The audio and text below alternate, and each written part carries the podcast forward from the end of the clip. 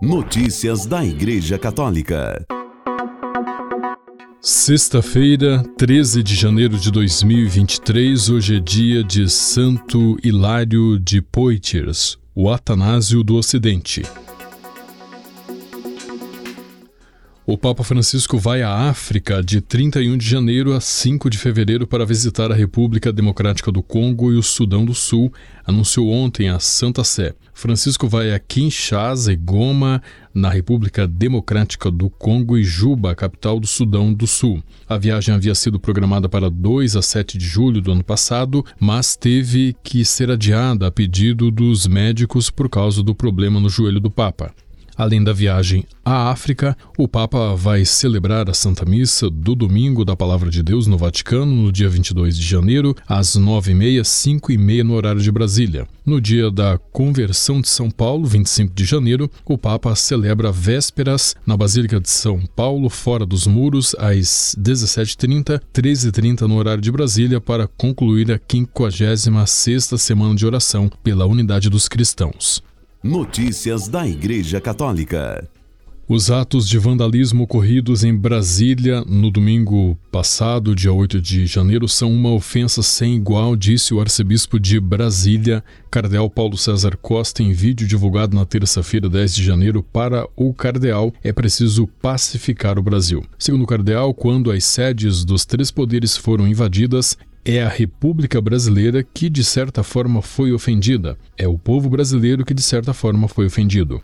Não é assim que se constrói uma nação livre e soberana. Para a construção de uma nação livre e soberana, é preciso que todos caminhemos segundo as normas, segundo as regras de um Estado democrático. Direita e esquerda, as normas são para todos. A Constituição é a grande norma, a grande lei que rege toda a nação brasileira e todos nós temos que respeitá-la, disse Dom Paulo César. O cardeal disse ainda: é preciso também olhar para aqueles que foram infratores, por aqueles que cometeram crimes e que agora estão sob o poder da justiça. O Frei Rogério Soares, vigário episcopal para a promoção humana e obras sociais, visitou o lugar por ordem de Dom Paulo César. Porque sim, devem ser submetidos à lei, devem pagar por aquilo que fizeram, mas é preciso que, mesmo para essas pessoas, sempre os direitos humanos sejam respeitados, que sejam tratados de acordo com a dignidade humana, disse o cardeal. Notícias da Igreja Católica. O promotor de justiça do Estado da Cidade do Vaticano, Alessandro Didi, decidiu reabrir o caso de Emanuela Orlandi. Emanuela era filha de um funcionário do Vaticano que desapareceu em 1983 aos 15 anos. Nunca se soube o que aconteceu com ela. O Vaticano encerrou o caso em abril de 2020. Didi decidiu reabrir o caso após pedidos da família de Emanuela. O irmão dela, Pietro Orlandi, lidera uma campanha para resolver o caso há quase 40 anos.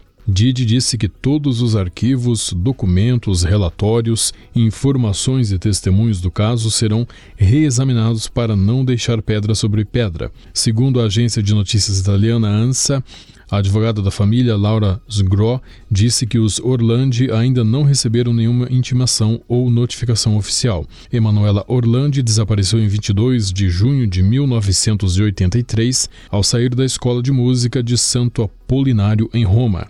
Há especulações sobre o envolvimento da máfia, membros corruptos do clero ou ativistas da Frente de Libertação Turca, ligada a Mehmet Ali Agca, que tentou matar João Paulo II na Praça de São Pedro em 1981. A família Orlandi tenta encontrar pistas há quase 40 anos e em 2012 pediu uma investigação quando encontrou restos ósseos não identificados ao lado do túmulo do líder da máfia romano Henrico de Pédes, na Basílica de Santo Apolinário. Os estudos forenses, no entanto, concluíram que os ossos não eram de Emanuela Orlandi. Em 2018, foram encontrados ossos no porão da Anunciatura de Roma, mas as investigações determinaram que eram anteriores a 1964. Em março de 2019, a família de Orlandi recebeu uma carta anônima com foto do túmulo e a frase Busque onde o anjo indica. A tumba estava no cemitério alemão, dentro do Vaticano, e por isso pediram à Santa Sé que a abrisse. Emanuela Orlandi não estava lá. A investigação do caso foi encerrada em abril de 2020. Notícias da Igreja Católica.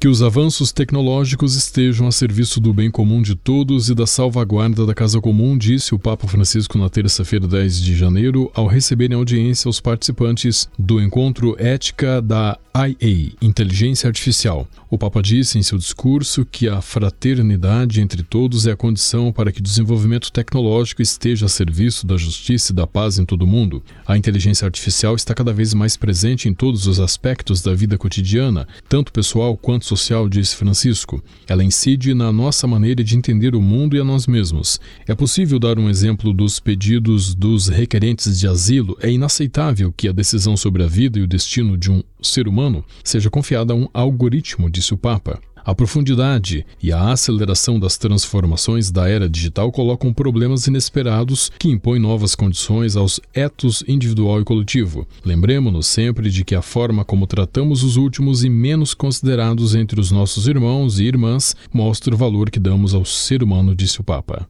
Notícias da Igreja Católica. Papa Francisco nomeou o padre Antônio Luca Falica, atual prior do Mosteiro da Santíssima Trindade de Dumenza, como abade da histórica abadia territorial de Monte Cassino, na Itália.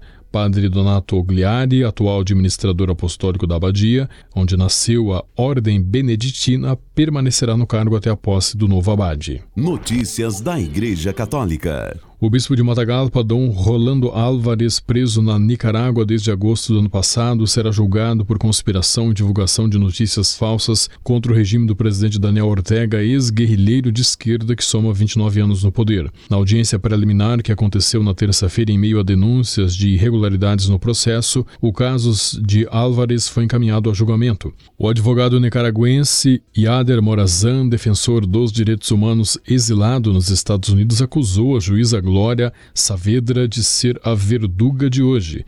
Ela é uma das novas nomeações de 2019, substituindo os primeiros verdugos que julgaram manifestantes de 2018 e que foram promovidos a magistrados. Ela nem fez carreira jurídica porque era coordenadora, disse ele. Um relatório da advogada e pesquisadora Marta Patrícia Molina revelou que entre 2018 e 2022, a Igreja Católica na Nicarágua sofreu quase 400 ataques sobre a sombra do governo de Ortega.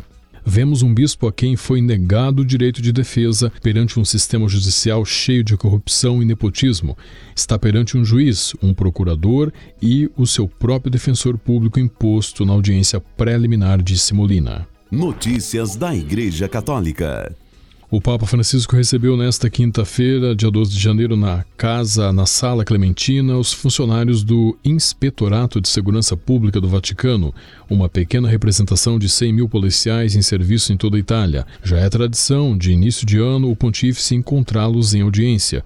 Depois de manifestar seu afeto, respeito e renovar o reconhecimento pelo louvável serviço que os agentes e dirigentes prestam diariamente à Santa Sé e à cidade do Vaticano, o Papa agradeceu agradeceu também aos capelães que acompanham espiritualmente o caminho diário de todos vocês. Em seguida, o Papa recordou da importância da presença dos policiais na Praça de São Pedro e na área adjacente ao Vaticano para a proteção da ordem pública principalmente, disse o Papa, na organização dos grandes encontros com fiéis e peregrinos que vêm de todo o mundo para encontrar o Papa e visitar o túmulo do apóstolo Pedro e rezar naqueles de seus sucessores, a maioria dos quais estão na Basílica do Vaticano. O pontífice também não esqueceu do generoso empenho dos policiais por ocasião de seus deslocamentos na cidade de Roma e de suas visitas pastorais na Itália. Desejo que o trabalho de vocês, que muitas vezes é realizado com renúncias e riscos, seja sempre animado pelo desejo de ajudar os outros e a comunidade, disse o Papa Francisco. Com a colaboração das agências ACI e Vatican Media, você ouviu o Boletim de Notícias Católicas que volta na próxima segunda-feira. Notícias da Igreja Católica.